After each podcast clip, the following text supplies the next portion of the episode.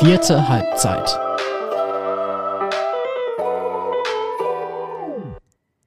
Moin, moin zusammen und herzlich willkommen zu einer neuen Folge unserer vierten Halbzeit, dem Amateurfußball-Podcast der Ruhrnachrichten.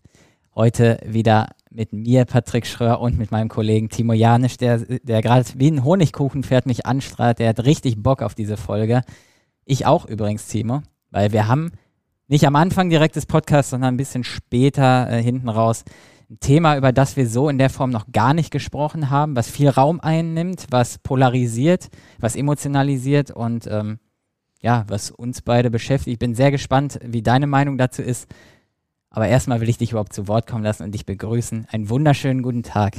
Einen wunderschönen Montagnachmittag, mein lieber Patrick. Ich genieße es, wie du auf deinem Stuhl sitzend mich von unten herab anschaust. Ja, ich habe und, ich, ja. ich hier stehend auf dich herabgucken kann. So soll es sein. Gleich kriegst du es im Rücken. Das kann wohl sein. Ja. Wir haben heute zwei Themen hier im Podcast. Einmal wollen wir ein bisschen über den Seniorenfußball sprechen, so wie wir es jede Woche machen. Und einmal haben wir hinten raus, wie gesagt, ein ganz, ganz spezielles Thema. Timo, aber vorab ähm, will ich mit dir über einen Bezirksligisten sprechen, der vor dieser Saison die Staffel gewechselt hat, der jetzt in der Staffel 6 spielt. Jetzt wissen die meisten schon, worum es geht.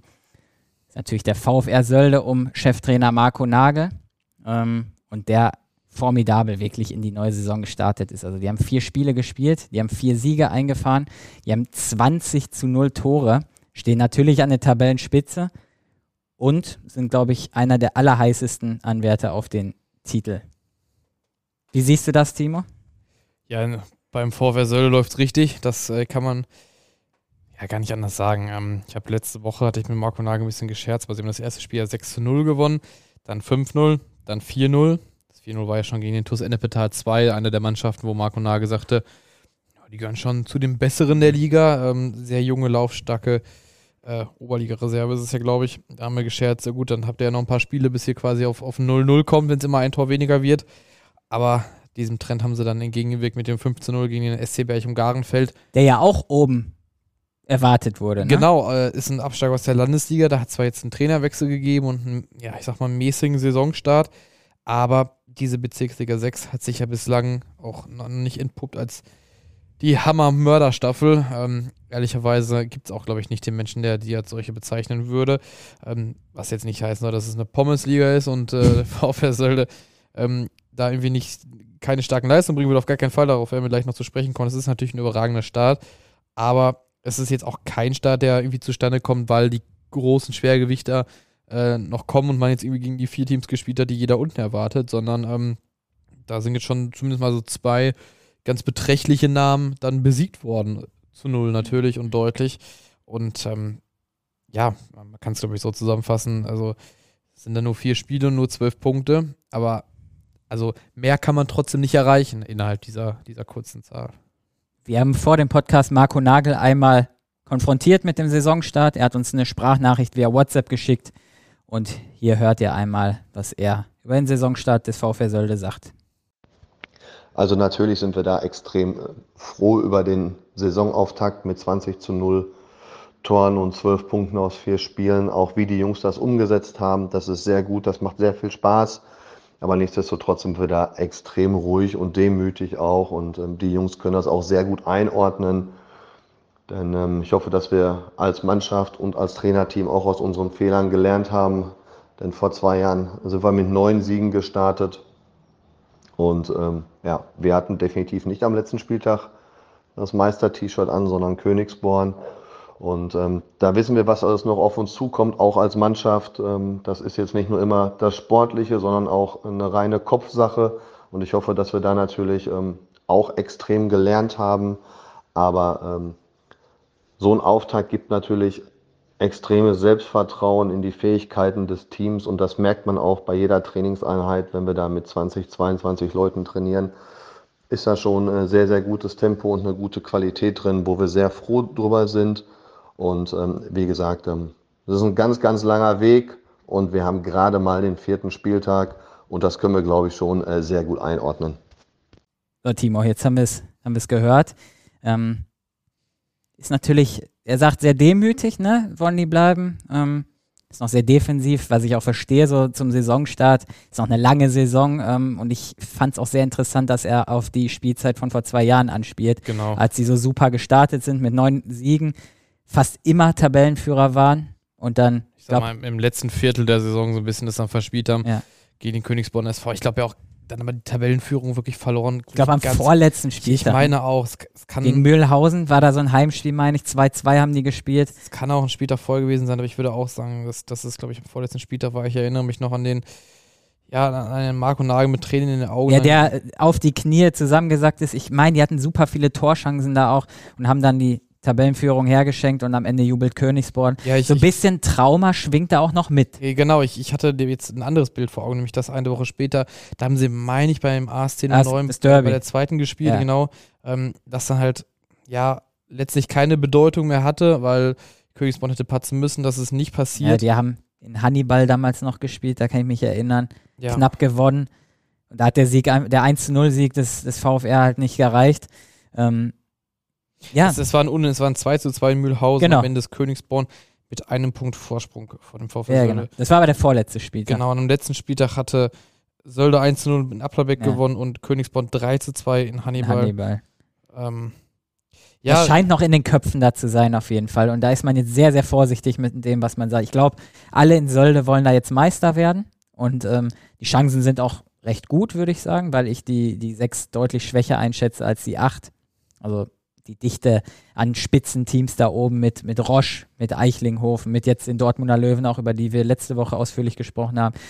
Das ist schon andere Konkurrenz als in der 6. Aber ich, ich gebe Marco Nagel dahingehend recht, dass es gibt so viele Eventualitäten in so einer langen Saison. Ne? Da kann so viel passieren, dass sich zwei, drei Schlüsselspieler da verletzen. Klar, die haben einen breiten Kader in Söll, die können das auch nochmal nachlegen.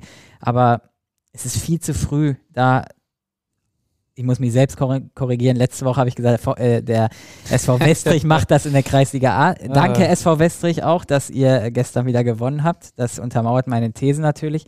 Aber klar, eine Saison ist super lang und ähm, der Sportredakteurs, oder der Leiter der Sportredaktion eures Vertrauens dreht sich, was die Meinung angeht. nein, nein, Wie ein nein. Fähnchen im Wind. Ich habe ja Ja. letzte Woche schon gesagt, dass es immer von Verletzungen einfach abhängt. Ne? Ja, und von vielen anderen Dynamiken, ne? Also Ja. es ist ja, also ich glaube, man kann es ja so, so sagen, wenn Sölde seine Leistung bringt, wie es das bislang bringt, dann ist es schwer vorstellbar, dass sie da ähm, ja, nicht, nicht vorweg marschieren bis zum Ende.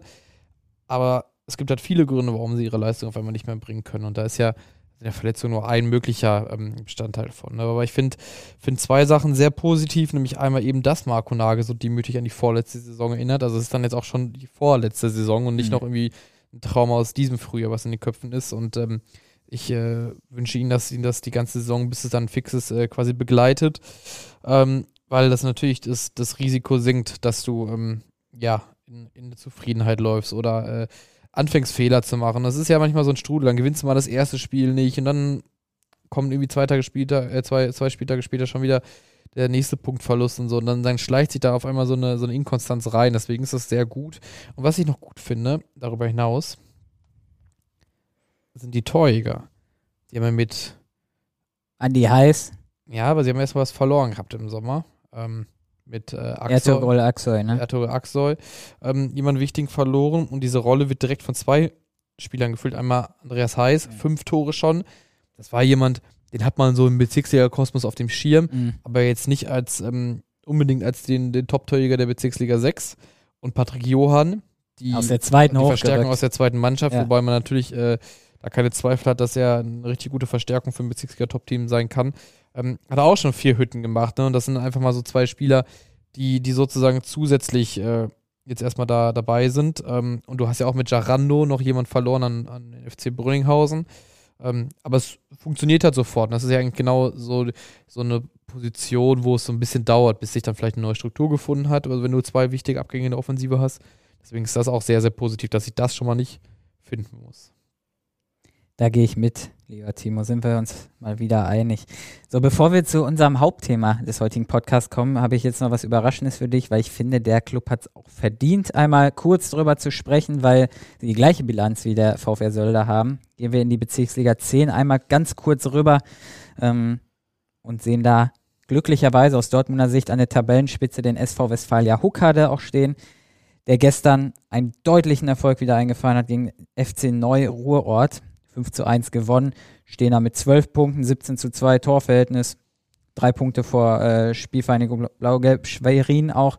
Ich meine, wir haben auch vor ein paar Wochen im Podcast über Westfalia schon mal gesprochen. Ich weiß nicht, ob es mit dir oder mit Janis war. Vor dem Derby, meine ich. Ich glaube, wir beide waren das, als wir Ich bin ziemlich sicher. Ich habe das Derby, das war am ersten Spieltag gegen Blau-Weiß Ja. habe ich dann auch gesehen. Und da habe ich sehr viele Dinge gesehen, die mich wirklich begeistert zurückgelassen haben. Also ähm, ich muss gestehen, ich glaube, ich habe Westfalia Huckade außerhalb der Halle länger nicht gesehen. Mhm. Und ähm, ja, dann sieht man da Dustin Singh mit seinen über 40 Toren und kommt natürlich schnell zu dem Gedankengang, okay, der Junge ist halt sehr, sehr gut, aber den Rest kann man schwer einschätzen. Der hat gestern übrigens nicht gespielt. Genau, steht auch erst bei drei Saisontoren. Ich weiß nicht, ob er die alle in Derby schon gemacht hat. Ähm, aber das, das ist eine richtig gute Mannschaft mit einer richtigen Handschrift. Die sind vorne so schnell mit Luca Kletsch und, und Singh. Doppeltorschütze gestern, Luca Kletsch, genau. Genau, der, der, da ist auch wirklich gar nicht zu unterschätzen. Ähm, und Singh kann ja alles. Also das ist ja wirklich verrückt. Also das ist halt auf keinen Fall dieser Spieler, wie es ihn in der Bezirksliga dann vielleicht nochmal gibt, der halt irgendwie extrem schnell ist und das war's. Der hat eine richtige linke Klebe, der ist wahnsinnig schnell. Mhm. Ähm, er ist aber auch dribbelstark und hat auch ein gutes Gefühl für, für Stellungsspiel, für Strafraumpositionierung. Ist jemand, der sich in meinen Augen auch gut nochmal im Rücken wegschleichen kann und sowas bei Flanken. Also der ist wirklich äh, viel kompletter, als man vielleicht erstmal so denkt. Ähm, ja, die Bilanz spricht für sich. Haben ja auch, äh, gut, jetzt ist, ist es immer schwer vorauszusehen, wie, welche Erwartungen sich erfüllen am Ende des Tages, aber ähm, mit dem FC Castro Brauchs ja auch schon ein, ja, eins der besseren Teams geschlagen in dieser Liga. Ähm, auch das Huckade Derby, da haben sie sich auch hin und wieder mal schwer mitgetan. Das haben sie ja sogar mit 7 zu 1 gewonnen. Ähm, also auch da gilt eigentlich, es sind nur vier Spieltage gespielt und ähm, da sind ja zumindest mit, mit, äh, mit der Spielvereinigung Blau-Gelb Schwerin und dem SC Weidmar zwei Teams mit dann äh, drei Siegen aus vier Spielen der Westfalia auf den Fersen. Mhm. Aber mehr als die Spiele so deutlich gewinnen, können sie eben auch nicht tun. Ne? Und man darf nicht, du hast jetzt viel über Sing gesprochen. Ich mache das auch immer gern, mir da den Topspieler irgendwie rauspicken. Das habe ich letzte Woche mit Ilias Katari von den Löwen gemacht. Aber man muss Kollektiv auch einfach loben, inwieweit die da verteidigen. Ne? Zwei Gegentore. 17 schießen sie, super, Bestwert der Liga, aber mit zwei Gegentreffern auch die beste Defensive tatsächlich. Und das fängt ja bekanntlich schon vorne an, das Verteidigen. Das wären jetzt so Leute wie Tim Barbosek und Matthias Tomaszewski sehr, sehr gerne. Hätten wir ein Phrasenschwein, Ja. du hättest es gerade erschlagen. Richtig, richtig, mit Geldschein, aber sowas von. Ähm, nee, aber finde ich, also ist cooles Kollektiv, sehr sympathische Truppe auch, die letzte Saison schon sehr, sehr weit gekommen ist, dann Pech hatte in der Aufstiegsrelegation. Traue ich auch ganz viel zu in der Saison. Lassen wir uns einfach mal überraschen, was die Westfalia da macht. Und da vielleicht noch zuletzt der Hinweis, schon am kommenden Wochenende steht da echt ein cooles Spiel an aus Dortmunder Sicht. Da ist nämlich ein Derby ähm, um 15.15 Uhr am Sonntag. Da ist Westfalia Huckade bei Menge der 0820 vor Ort äh, zu Gast. Wir sind vor Ort wahrscheinlich so. Ähm, ja, freue ich mich drauf. Und jetzt, Timo, jetzt wagen wir schon den Riesensprung. Einen richtigen Ausflug machen Ja, heute. ja, ist ein Ausflug, genau. Kom komplett in, in eine andere Region. Ein Stück weit begeben wir uns vielleicht auch aufs Glatteis. Ja, das, das werden wir sehen. Ähm, Es ist jedenfalls, um das noch kurz zu sagen, ja. sicherlich ein Thema, mit dem wir beide uns jetzt äh, ja nicht alltäglich beschäftigen. Das muss Mhm. man dazu sagen. Also es bildet jetzt nicht den, den Kern unserer Arbeit, ähm, aber trotzdem eins, wo wir uns, glaube ich, zutrauen, eine Meinung zu haben. Genau, ich, ich vielleicht erzähle ich einfach mal, wie ich drauf gekommen bin. Steffen Baumgart, der Trainer des ersten FC Köln, hat nämlich vor ein paar, paar Tagen, es ist noch gar nicht so lange her, ähm, sich auf einer Pressekonferenz zum Thema Jugendfußball geäußert, zum Thema Funinho.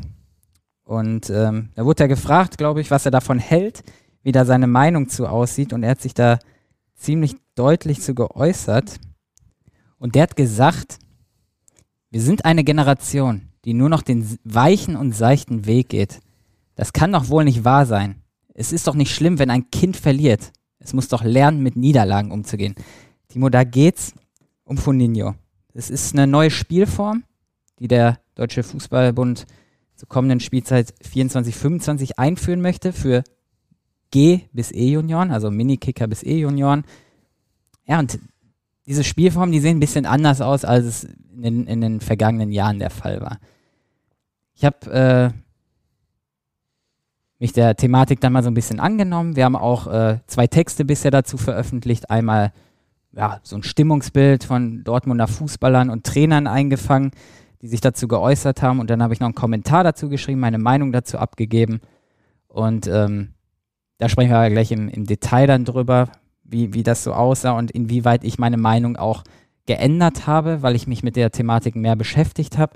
Ähm, aber das Stimmungsbild grundsätzlich sah dann schon so aus, ey, Steffen Baumgart hat recht, weil Funinho heißt, das vielleicht einmal kurz zur Erklärung, damit wir die Hörerinnen und Hörer auch abholen. Ähm, es ändert sich einiges auf den Spielfeldern. Also die Spielfelder werden erstmal verkleinert und die Anzahl der Spielerinnen und Spieler, die daran an so, an so Spielen teilnehmen, die wird auch verringert. Also in der Regel spricht man beim Funinho dann bei den, bei den Minikickern davon, dass entweder zwei gegen zwei oder drei gegen drei gegeneinander spielen, auf vier Tore ohne Keeper. Genau, ich glaube, das ist ja eine, eine Altersklasse, wo dann 7 gegen 7, meine ich, gespielt so wird. So wurde es, glaube ich, früher mit Torhütern dann auch gemacht. Wie, genau, wie auch immer. Auf jeden Fall wird das, das Spiel ordentlich, sag ich mal, zerkleinert, zerstückelt und in, in kleinere Konstellationen, kleinere Spielformen aufgeteilt. Ich glaube, genau. das, das ist ja quasi das, ähm, also es gibt, es gibt im Wesentlichen zwei Punkte, die, glaube ich, dafür relevant sind oder entscheidend sind und an denen sich die Leute reiben. Nämlich einmal, dass das klassische Fußballspiel, so klassisch es dann in der Altersklasse eben sein kann, ähm, dürfen ja auch nicht, nicht äh, ja, verschweigen, wir reden hier von Kindern, die unter zehn Jahre alt sind. Ähm, ja, fünf oder sechs genau, ne, fängt das ähm, an. Und äh, ja, zwei zentrale Punkte, nämlich einmal, dass diese, dieses klassische Fußballspiel ein wenig zerteilt wird in kleinere, ich sag mal auch alternative Spielformen, mhm. ohne Torwart, mehr Tore und so weiter. Und eben, dass keine offiziellen Tabellenergebnisse eingetragen erfasst werden. Genau. Und ich glaube, Baumgart sagt ja, es muss doch lernen, also das Kind muss lernen, mit Niederlagen umzugehen. Und er schließt daraus, keine Ergebnisse, keine Tabellen, heißt keine Niederlagen, keine Gewinner, wie auch immer. Das ist ja falsch. Das ist falsch, genau. Und da, da, ich finde, darüber müssen wir auch so ein bisschen jetzt im Podcast aufklären. Ich finde, Hannes Wolf, der Jugendsportdirektor des DFB, hat das sehr gut gemacht. Ähm, ich verlinke euch auch äh, hier in die Shownotes später unsere beiden Artikel dazu. Da in einem der Artikel findet sich unter anderem auch eine kleine Videosequenz von Hannes Wolf wieder, in äh, der er das dann nochmal erklärt, worum es da genau geht. Ähm, aber ja, du hast recht, es ist falsch. Es gibt nämlich, auch wenn es keine Ergebnisse, keine Tabellen gibt, gibt es trotzdem Siegerinnen und Verlierer. Ja, und, und den Themenkomplex kann man ja relativ einfach abhandeln. Also, ja, es werden vielleicht keine offiziellen Sieger erfasst und so weiter. Aber A, ist das im Jugendfußball oder im jüngsten Jugendfußball ja ohnehin schon so. Also guck doch mal bei Fußball.de. Genau, die letzten Jahre also, war das so. Zumindest im Fußballkreis Dortmund ist es so, dann steht da halt in der Regel O.G. sprich ja. ohne Ergebnis. Ja. Ähm, O.G. ist Quatsch. OE. Ohne OE. Ja. OE. Ohne Ergebnis. Ähm, oder ohne Wertung oder so. Ja. Ähm, aber natürlich wissen die Kinder ja auf dem Platz, äh, wie viele Tore wer geschossen ja, hat. Und wer gewonnen wer, hat. Wer mehr geschossen hat, wer weniger. Ja. Also nur weil am Ende da nichts eingetragen wird, äh, lernen die ja nicht auf einmal das Zählen auf dem Feld. Und ähm, natürlich wird sich da gefreut, natürlich ist man da auch niedergeschlagen nach einer Niederlage. Also Lass mich diese, da kurz. Die, diese, ja. die, diese Momente, diese emotionalen Momente, sag ich mal, des Gewinns und Verlierens, die definieren sich ja nicht darüber, ob am Ende eine Tabelle irgendwo eingetragen ist oder eben nicht. Ich habe es letztens, äh, ich komme ja, ich komme ja aus Selm, das ist ja der, ja auch bekannt, kriege ich oft genug Sprüche. Für, ähm, und ich habe mir äh, ja aus der Ferne so ein bisschen ähm, ein Spiel der SG Selm angeguckt, Samstagmorgen. Äh, tatsächlich wurde da Funinho gespielt, ist noch gar nicht lange her, war vorgestern. Aber man muss kurz einschränkend sagen, du bist ja nicht irgendwo hinterm Busch gekrochen, sondern du, du wohnst in Sichtweite. Ja, genau. Also vom Balkon aus habe ich da hingucken können, sagen wir es so kurz. Und äh, habe das natürlich mit Interesse beobachtet, weil das gerade eh so mein Thema ist, äh, was mich letzte Woche sehr beschäftigt hat. Und ja, wir hatten da Funinho. Ich vermute mal, das waren G-Junioren oder vielleicht F-Junioren. Ähm, die haben ihre vier Tore da stehen gehabt und da haben halt sechs Kinder gegeneinander richtig Gas gegeben. Also da war richtig Feuer drin. Ich habe das mit sehr viel Interesse äh, verfolgt, das, das Spielgeschehen da. Und da war nichts mit äh, fehlender Mentalität oder äh, mit weichgespült sein oder so. Ne? Also da sind ja Kommentare bei Facebook, die ich gelesen habe, da wird mir ja ganz anders. Also da muss ich vielleicht auch mal jetzt hier deutlich werden, ähm, was da für ein Unsinn kommentiert worden ist. Ne? Dass dadurch, dass es keine Ergebnisse und keine Ka Tabelle gibt, dass die Kinder dadurch irgendwie in irgendeiner Form weichgespült werden, ist ja blanker Hohn, meiner Meinung nach. Weil ich habe die Kinder beobachtet. Es war, war mir halt wichtig zu sehen, wie verhalten die sich auf dem Platz, mit welcher, mit welchem Elan gehen die ins Spiel, wie engagiert sind die. Da war richtig Feuer drin, Timo. Die schießt, also ich finde das sowieso immer witzig, Mini-Kicker zu beobachten, weil die völlig unkoordiniert da spielen. Aber dass jeder, jedes Tor ist das Entscheidende zur Weltmeisterschaft. Ja, das genau. Ist, das ist ja fu eigentlich Fußball pur. Ja, die haben das richtig gelebt. Also da hat einer einen Distanzschuss irgendwie abgegeben. Ich weiß gar nicht, ob das erlaubt ist im Funinho. Da darf man ja auch eigentlich erst so ab glaub, der Mitte schießen. Auf sechs Metern. Genau. So, ja. Ähm, trotzdem, der Gegenspieler, der fliegt da in den Ball rein, klärt ihn da von der Linie. Das wird richtig gefeiert. Dann im Gegenzug fällt das Tor für die andere Mannschaft. Da wird sich gefreut, da wird abgedreht und die Kinder kapieren schon ganz genau, ey, die Mannschaft hier ist besser, die ist nicht besser, die andere ist ein bisschen angefressen, will trotzdem gewinnen. Und das, ey, das ist doch im Menschen intrinsisch drin, ob man gewinnt oder verliert. Und du holst jetzt aus und willst was sagen. La lass uns diese, ich sag mal, diesen gesellschaftlichen Aspekt später aufmachen. Okay. Erstmal wäre meine Frage dazu, die kann ich mir aber selber beantworten. Warum soll ich denn als kleines Kind, das Fußball spielen will, das vermutlich auf dem Bolzplatz mit seinen Kumpels und da in der großen Pause in der, äh, in der Grundschule genauso Gas gibt wie dann im Vereinsfußball? Warum soll ich denn weniger Gas geben, weil am Ende eine Tabelle irgendwo fehlt? Also als Kind sage ich ja nicht, nee, ich gebe jetzt hier nur 100 Prozent, wenn ich am Ende drei Punkte bekomme. Das ist ja Quatsch. Also das meint ja bitte hoffentlich keiner ernst. Ähm, so, jetzt hole ich aber mal aus und Ja. möchte so ein bisschen auf, ich sag mal, das, diese Entwicklungsaspekte eingehen. Also ja, gerne. zum, zum Hintergrund, ich ähm, habe selber auch also als Trainer gearbeitet, beziehungsweise ähm, bin auch immer noch Trainer, nicht im Fußball, sondern im Handball. Ja. Bin da aber auch, auch Jugendtrainer gewesen und habe in einem, so einem ja, durchschnittlichen mittleren Verein war, war, ich, war ich tätig mit allen den Vor- und Nachteilen, die das dann so hat. ähm, aber ich glaube, viele Dinge kann man nämlich auf, auf Sportarten auch übertragen. Ähm, nämlich einmal, es ist immer gut, wenn Kinder oder Jugendliche oder eigentlich in jedem Training, auch im Erwachsenenalter, eine höhere Aktionsdichte haben. Also desto öfter ich etwas mache Mhm. Und dann etwas teilnehme, desto mehr kann ich mich entwickeln. Ja, Logischerweise. Daran lernst du halt Das- überhaupt erstmal die Sportart kennen. So, ne? Genau. So, und jetzt ist es natürlich manchmal so, viele Vereine oder Mannschaften haben natürlich ein großes Leistungsgefälle. So, wenn ich mit einer großen Mannschaft spiele, dann heißt, da spielen wahrscheinlich die Besten, aber wenn ich jetzt dann, sagen wir mal, bis auf Platz 7 gehe, da ist schon ein gewisses Gefälle dran. Mhm. So, wer sind am Ende dann die Jungs, die unter den sieben wirklich viele Aktionen haben, die das Spiel machen, die den Ball haben? Das sind die, die eh schon gut sind. Die entwickeln sich weiter. Ja, und So. genau die, die hinten überfallen, die haben dann vielleicht keinen Bock mehr auf den Handballsport oder Fußballsport, melden sich ab, Genau. gehen also verloren. Es ist gewissermaßen ein bisschen exponentiell. Die Genau. eh schon gut sind, werden noch besser. Ja. Ähm, und die, die vielleicht ähm, ja noch nicht so weit entwickelt sind, denen wird auch weniger Raum dann zur Entwicklung Genau. geben, relativ gesehen. so, und deswegen finde ich es schon mal ganz entscheidend, desto mehr Aktion ich habe, desto mehr Entwicklung kann ich schaffen für alle. So, dann kann ich auch in so, wenn es da mehrere Spielformen gibt, also es gibt ja nicht nur ein, zwei gegen zwei und das ist mein Spiel, Mhm. so, dann kann ich halt auch die Schwächeren mehr einsetzen. Ich kann die vielleicht auch gegen Schwächere spielen lassen. Das, ist ja das Prinzip von Funinho. Genau. Und das heißt erstmal, ich gehe eine relativ hohe Wahrscheinlichkeit, dass ich die Schwächeren auch länger im Fußball behalte, weil eben nicht, gerade wenn man es dann in Richtung Pubertät kommt und so weiter, ist natürlich ein Thema, oh, ich bin schlecht, ich gebe mir die Blöße nicht mehr, so nach dem Motto, wenn es dann auch Sprüche gibt und so. Gut, da ist man dann vielleicht eher so in der D- oder C-Jugend dann schon, ähm, wenn, wenn Kinder dann so ein bisschen so werden. Ähm, aber äh, du, du, du hältst sie ja im Fußball so. Und dann hast du erstmal einen größeren Pool an Spielern. Absolut. Und in diesem größeren Pool an Spielern, da können dann doch auch die viel genannten, also die, diese Mentalitätsspieler, die dann wieder gefordert werden, so, das ist ja auch eine elendige Kneipendebatte in meinen Augen.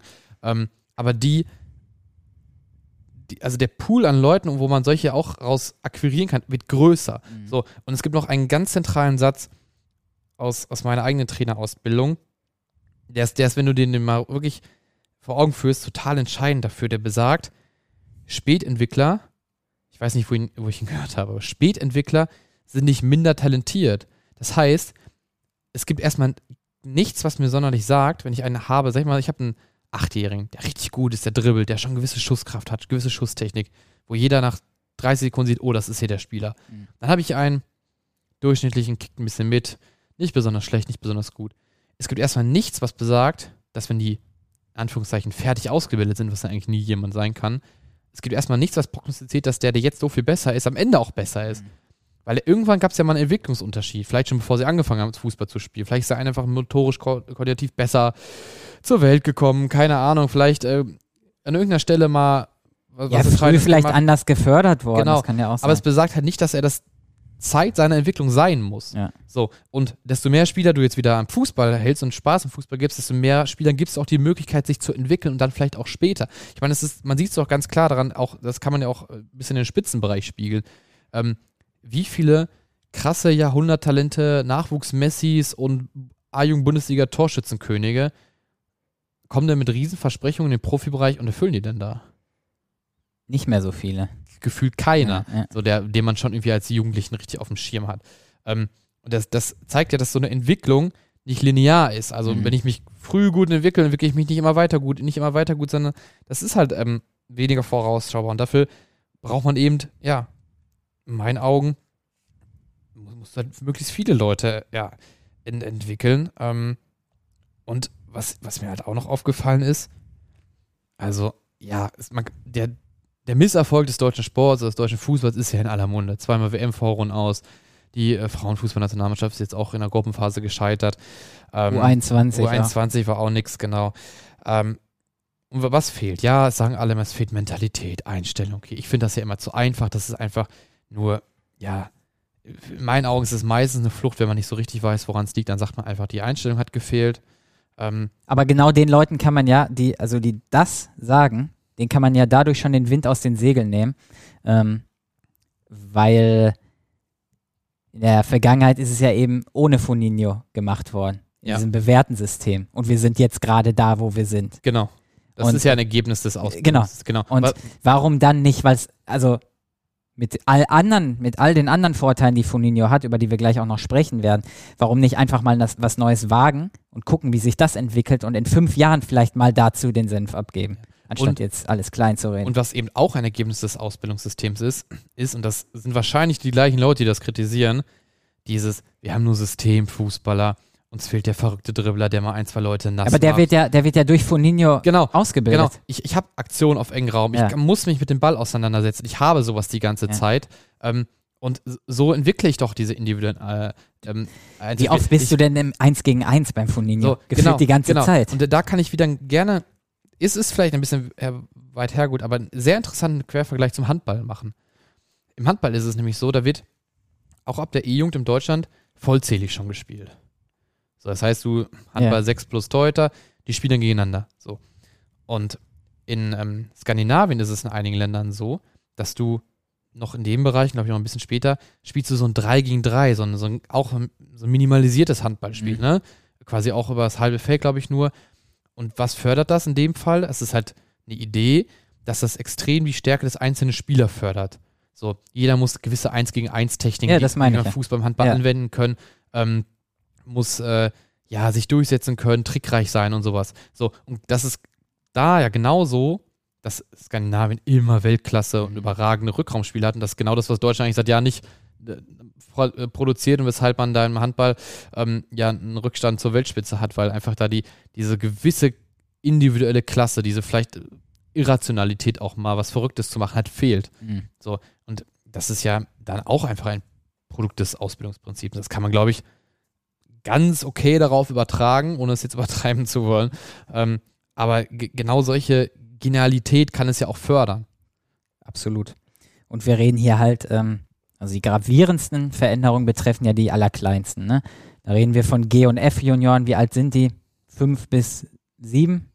Fünf bis acht, so ungefähr, sechs bis acht. Ähm, und das sind doch, das sind doch Kleinstkinder dann wirklich, die erstmal für diese Sportart begeistert werden sollen, die die Sportart kennenlernen sollen, die wir, wir müssen auch mal über die Kinder reden. Ne? Wir, wir reden über Ergebnisse, über irgendwelche Leistungen, die erzielt werden sollen, über Turniere, Siege bei Wettkämpfen, bei Stadtmeisterschaften und so.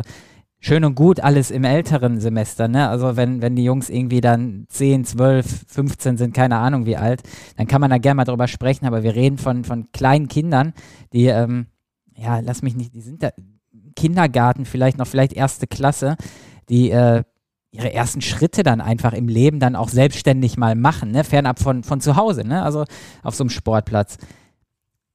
pflaster die doch nicht mit Druck von außen zu. Lass Ja, die doch, ja. gib denen den Ball und ich weiß gar nicht, wer hat es gesagt, geht's raus und spielt's Fußball. Ich meine, das war Franz Beckenbauer. Ja.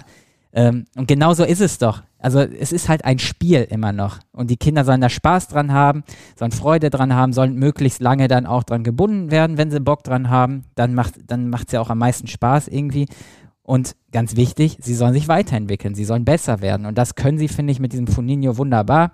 Ähm, die ganzen Vorzüge hast du gerade dann tatsächlich alle schon aufgezählt. Also gerade diese, diese Situation auf engem Raum, Lösung auf engem Raum irgendwie suchen, ins Dribbling gehen, weil guck dir, den, guck dir die Nationalmannschaft an, da haben wir, wen haben wir da? Musiala vielleicht, der sich sowas noch traut, sonst gibt es ja wirklich nur noch diese Querpassspieler, die den Ja, komplizierten. es gibt ja immer noch auch sehr, ja, es gibt schon noch mehr Spieler, so. Ich finde das auch immer ein bisschen übertrieben, so, ne? Aber, ähm, Ja, aber es, man hat da schon das Gefühl, sie sind alle in so ein System ja, gezwängt. so. genau, und dem mal ausbrechen zu wollen, ähm, so und auch zu dürfen. Das, das ist, glaube ich, wichtig, ne? Dass du nicht zu sehr da reingezwungen bist. Dass du auch mal, dass vielleicht ein, Spieler mal mal was macht, eine Aktion, wo du als Trainer denkst, Ja, und dann aber siehst, okay, es funktioniert und ja und okay, wenn es nicht dann- da- funktioniert, dann machst du es nochmal. Ja, und, und wenn es, auch wenn es funktioniert, dann nicht zu sagen, ja, nee, eigentlich besser so, sondern dann lass es halt auch laufen. Ja, lass Und- den, lass den Kindern die, die Freiheiten auf dem Platz. Genau, und ein, einen Satz, also ich, ich glaube, wir brauchen das Thema gar nicht so groß aufmachen, aber Ja. ich, vielleicht einfach mal als offene Frage, vielleicht kann das auch schon unser Schlusswort sein, wenn, Ja, Du- vielleicht sage ich aber auch noch was dazu. wie, wie du magst. Ähm, es wird immer von einer verweichlichten Gesellschaft gesprochen, oder von einigen Leuten. da sage ich definitiv was. Okay. Ich frage mich immer, wer bestimmt denn oder wer sagt denn überhaupt und warum ist es so, dass eine harte Gesellschaft besser ist als eine weiche? Ich würde auch nicht sagen, also ich, ich würde es jetzt auch nicht, nicht dem anmaßen ähm, zu werten, ja, besser weich, besser hart, aber warum muss denn die harte Gesellschaft die richtige sein? Warum nehmen denn nicht auf einem weichen Weg alle mit und, äh, und äh, ja, schaffen uns erstmal eine groß oder gehen erstmal mit möglichst vielen Fußballern dann vielleicht in die harte Gesellschaft, wenn es dann natürlich wirklich irgendwann mehr um Leistung geht. Ist schon klar, dass wir in der, in der D, ja, spätestens C, B-Jugend anders sein müssen, dass es da härtere äh, sportliche Entscheidungen geben muss, auch auf dem allerkleinsten Niveau, tagtäglich etc. Aber ähm, ich, ich verstehe es nicht, warum, warum weich schlechter sein muss als hart. Ja, ähm, sage ich dir gern noch was zu. Ich habe ja, das habe ich gerade auch nur kurz angerissen, ich habe ja einen Kommentar dazu geschrieben. Meine Meinung sollte aber durch diesen Podcast jetzt auch relativ klar sein. Vielleicht das nochmal ganz kurz zur Einordnung. Ich äh, habe erst das, was Baumgart erzählt hat, gut nachvollziehen können, so von wegen, es gibt keine Ergebnisse, dadurch auch keine Niederlagen etc. Haben wir gerade schon ausführlich drüber gesprochen. Dem ist ja nicht so, haben wir auch den Wind aus den Segeln genommen. Ähm, das habe ich in einem Kommentar alles niedergeschrieben, habe auch gesagt, äh, Meinungen ändern sich, man muss sich ja tiefer mit so einer Materie beschäftigen. Empfehle ich jedem Menschen, der sich überhaupt je dazu äußert, sich mal äh, mit der Thematik dann auch auseinanderzusetzen, weil sonst macht es halt keinen Sinn und ist sofort destruktiv. Leider habe ich diese Erfahrung dann auch gemacht und destruktive Kritik bekommen. Feiere ich halt gar nicht so. Wenn man sich konstruktiv mit dem auseinandersetzt, was ich schreibe und das kritisiert, fühle ich komplett, ist richtig cool. Aber irgendwie ja, mir eine weltfremde Meinung, das habe ich halt auch gelesen, vorzuwerfen und äh, dass ich eine sportliche Niete sei und dass nur der Leistungsgedanke zählt.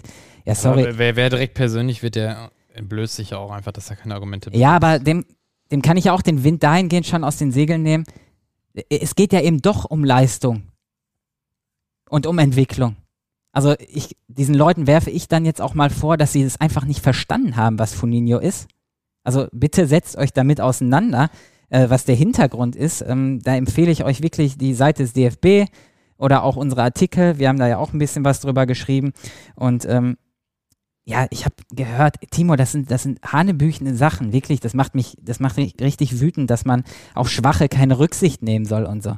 Ey, wir sind, wir sind doch eine eine Gesellschaft, wir sind Menschen, ähm, wir haben alle Fehler und äh, es gibt, es gibt Stärkere, es gibt Schwächere. Und warum soll ich denn auf, auf den schwächeren Menschen, wir reden ja auch von Nächstenliebe und diesem ganzen Krempel, warum soll ich da keine Rücksicht drauf nehmen? Also was ist das denn für ein Weltbild, bitteschön? Also in so einer Gesellschaft, die so ist, möchte ich nicht leben. Und es ist ja auch wieder einfach zu, zu widerlegen. Also es ist ja trotzdem auch ein, ein Leistungsanreiz total Eben. da. Weil mal angenommen, ich spiele dann vielleicht in so einer Konstellation in einer schwächeren Mannschaft. Dann will ich besser werden. Ja, dann, dann kann ich aber vielleicht auch, also wenn man denkt, okay, es spielen die, zum Beispiel die besseren drei gegen und die, die mittelmäßigen Mhm. drei gegen und dann die schwächeren drei jeweils gegen, ähm, quasi das Pendant vom Gegner, dann habe ich auch die Möglichkeit aufzusteigen Genau. in die bessere Mannschaft innerhalb meines Teams sozusagen. Erklär das einmal ganz kurz, diese Turnierform, wie die aussieht. Da bist du der bessere Experte. Ja, dann, dann mache ich das kurz. Aber ich habe auch nur das gesehen, was, was Hannes Wolf dazu gesagt hat. Also er hat dir so ein Fallbeispiel genannt von 15 Kindern pro Verein. Ähm, und die werden dann, gehen wir jetzt mal in den niedrigsten Bereich, G-Junioren, äh, die werden auf fünf Felder aufgeteilt. Drei gegen drei spielen da jeweils immer.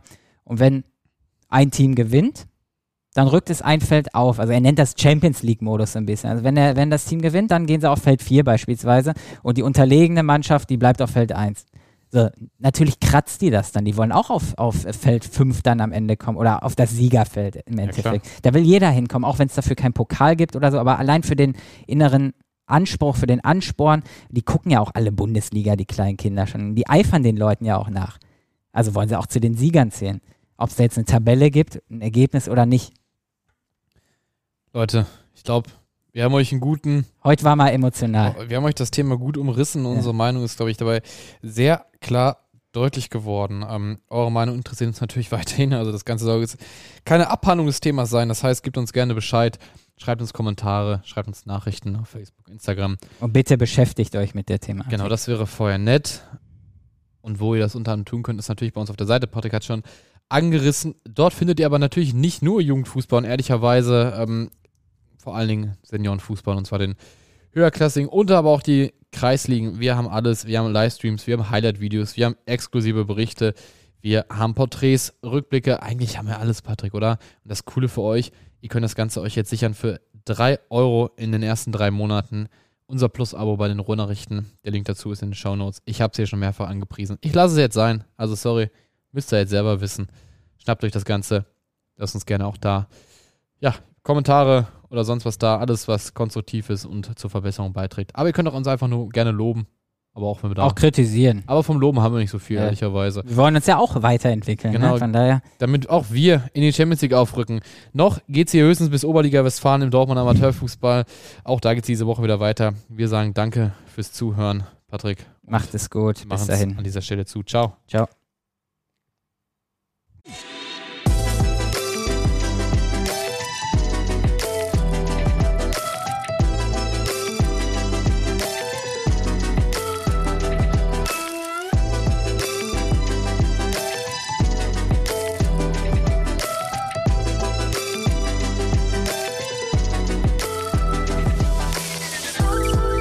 Vierte Halbzeit ist ein Audioprodukt der Ruhrnachrichten.